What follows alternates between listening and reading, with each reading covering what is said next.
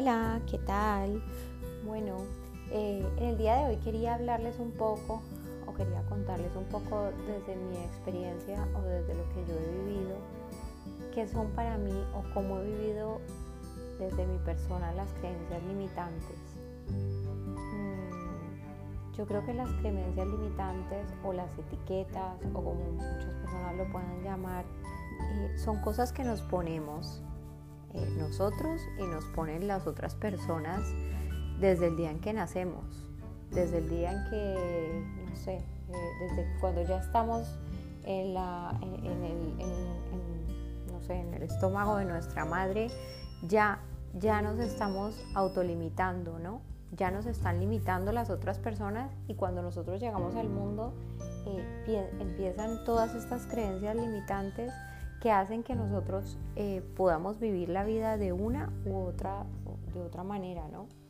Eh, cuando al niño lo limitan por el color de su, vestimenta, o a la niña eh, que le dicen lo que tiene que hacer, porque tú juegas la peluquería, pero no, tú juegas tal cosa, o tú, tú eres incapaz de hacer esto, tú haces mal esto, o a ti esto no te queda bien.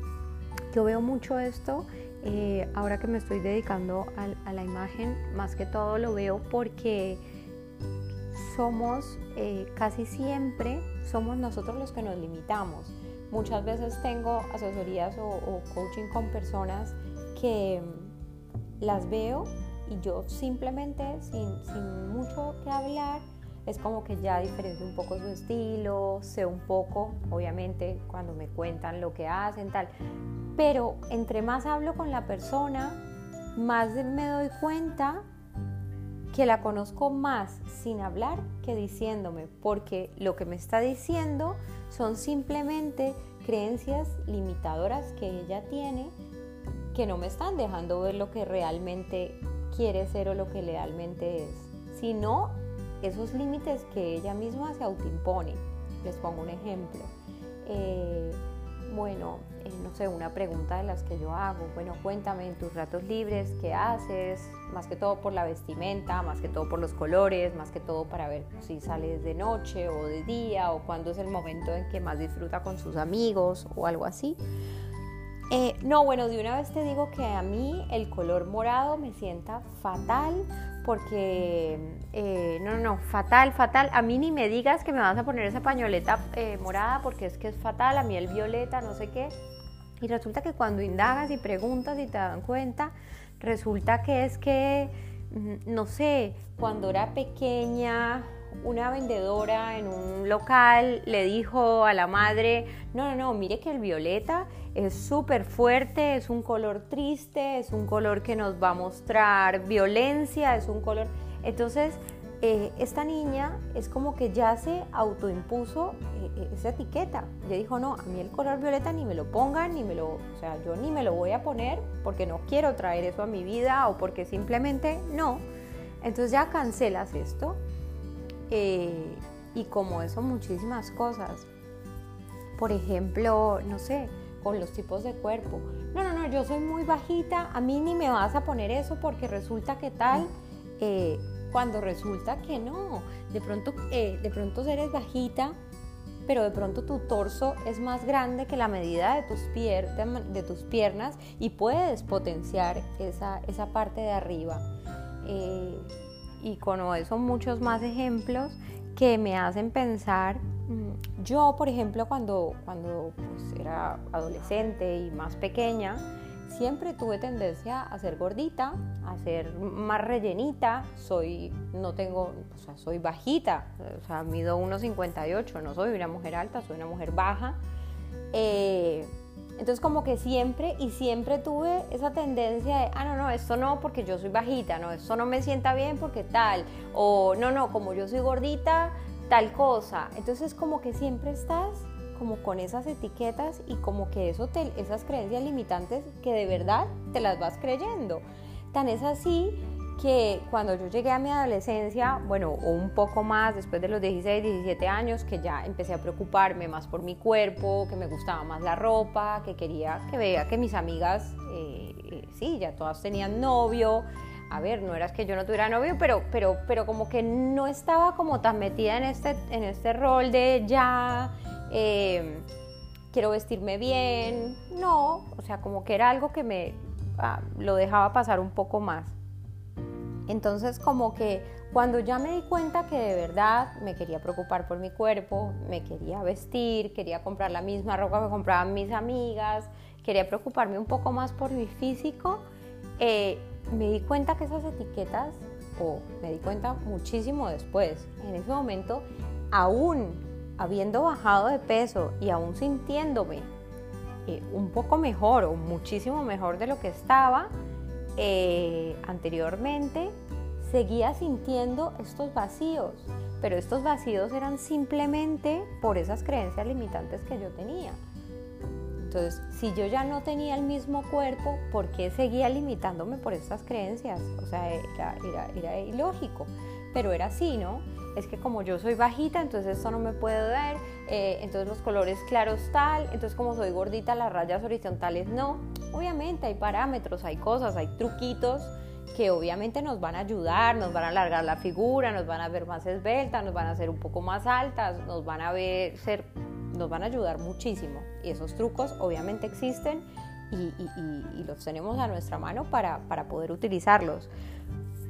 Pero hay otras cosas que están dentro de nosotros y están dentro de nuestra cabeza y muchas veces no nos damos cuenta que nosotras mismas eh, eh, nos estamos limitando con esto. Por ejemplo, yo era muy de decir, mm, bueno Carolina, no sé, me decía alguien, eh, me ofrecía algo. ¿Quieres esto? No, no, no, no, no. Ojo que a mí hasta el agua me engorda.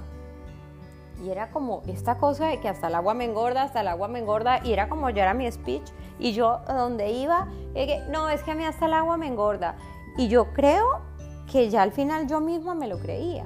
O sea, yo llegué a un momento en que yo decía, ¿será que este vaso de agua eh, a mí me está engordando también? Y yo siento que es así, porque yo creo que uno mismo eh, se cree las cosas y los pensamientos que, que, tanto, que tanto, que tanto, que tanto persisten en uno mismo y que muchas veces ya las otras personas, porque ya ni siquiera era yo misma, eran las otras personas, ay, no, no, no, no, acuérdate que Caro no toma nada o no come nada o no tal, porque es que hasta el agua la engorda. Y me molestaba un montón que me lo dijeran o que no me ofrecieran, pero si era yo misma la que en algún momento lo había dicho, bueno, que, que en algún momento lo había puesto, ¿no? Eh, entonces por eso quería hablar hoy de esto, porque me parece importante, mm, yo lo veo con mis hijos. Eh, muchas veces, y yo caigo también muchas veces en el error y veo que todos los papás hacemos lo mismo, o muchos, ojalá que haya muchísimo más que no lo hacen, de caer en este, este error repetitivo de etiquetar a nuestros hijos. No, es que tal es el buen estudiante, es el que come sano, es no, la otra es la que come pésimo, la que no estudia, la que tal, no, el otro es el bueno en, el, en, el, en la música. Así lo sea así nosotros pensemos, pero esto es algo que pasa no siempre y no hay que ponerle estas etiquetas, porque entonces tendemos a caer en ese error y ellos como niños son esponjas que están absorbiendo todo el tiempo esas acciones y esos pensamientos y esas cosas que les estamos diciendo. Si yo todo el tiempo a mi hijo le estoy diciendo, no, no, no, no, déjalo mejor que lo haga tu hermana porque es que definitivamente vos no lo sabes hacer. Entonces, ya el niño es que ni lo intenta, porque claro, sabe que la hermana lo hace mejor, entonces él para qué lo va a intentar. Eh, entonces eh, yo creo que es muy importante y es muy válido y, no solamente lo estoy viendo ahorita con lo del coaching de imagen y con el coaching de estilo y quitar y tratar eh, de, de, quitar estas cosas y estas etiquetas a las personas cuando vienen y cuando buscan una asesoría y cuando me preguntan o cuando quieren saber algo de lo que les queda bien, eh, es como tratar de tener la mente, no digo en blanco, pero sí dejar que no todas esas experiencias y todas esas cosas que tenemos no nos vayan haciendo estas, estas limitaciones que al final lo, lo único que hacen es autodestruirnos. Entonces, nos pasa una vez, está bien, ya lo dejamos como en un cajoncito o lo dejamos o aprendemos de esta vez, pero no nos auto eh, eh, porque entonces eso nos, hace mucho daño. La gente, eso eh, tiende a, tener comparaciones. Hay mujeres que están todo el tiempo comparándose, para bien y para mal. ¿Qué pasa? yo lo decía cuando, cuando hice el curso, los primeros días, yo lo decía en la, en la introducción, es muy, es muy gratificante y es muy importante cuando una mujer o cuando una persona sabe su estilo. ¿Por qué? Porque deja de compararse con otras personas. Cuando una mujer se autoconoce, se conoce, sabe lo que le gusta, sabe lo que le queda bien, sabe cuál es su estilo, sabe cuáles son sus actividades, pues es muchísimo más fácil que no se esté comparando eh, con, las amigas, con las personas, con la que ve al lado, que ni siquiera sabe qué hace, pero ah, qué bonito le queda esto, eh, voy y me lo compro y entonces me frustro porque no me queda igual o no me queda bien o resulta que no pega para nada conmigo. Eh, entonces, claro, entonces es que yo soy fea o es que tengo el cuerpo así o es que a mí no me, eso no me queda bien. No, no, no, tú eres totalmente diferente a esa persona tu cuerpo es diferente, tu estilo es diferente, a ti te puede gustar una prenda, pero ¿qué pasa? ¿Esa prenda de verdad te queda bien? ¿Esa prenda de verdad es tu estilo? ¿Esa prenda encaja contigo? ¿Encaja en los momentos en los que tú la vas a utilizar? Entonces yo creo que son preguntas que nos debemos hacer y no dejarnos etiquetar. Sea, yo sé que suena un poco repetitivo, pero es muy importante en todas las, en todas las actividades, en todas las cosas que hagamos con nuestros hijos.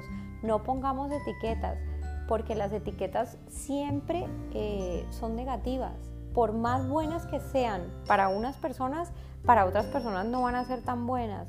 Y, es importante, es importante que cada uno en su, en su viaje, en su autoconocimiento, eh, vaya quitando y piense, por ejemplo, a ver, ¿qué creencias limitantes tengo? He tenido. ¿Qué creencias? ¿Cuál es la creencia más limitante que tengo en este momento? Eh, no sé, que no voy a tener audiencia para este podcast. Que nadie se le, o sea, que cuando la gente oiga el, el encabezado, nadie lo quiera oír ¿para qué voy a dejar yo que una creencia limitante como esta llegue a mi cabeza y se instale ahí? Lo único que voy a hacer es recibir estas cosas negativas y estar esperando que la gente no se conecte, no le llegue el podcast, no esté contento, no lo escuche hasta el final.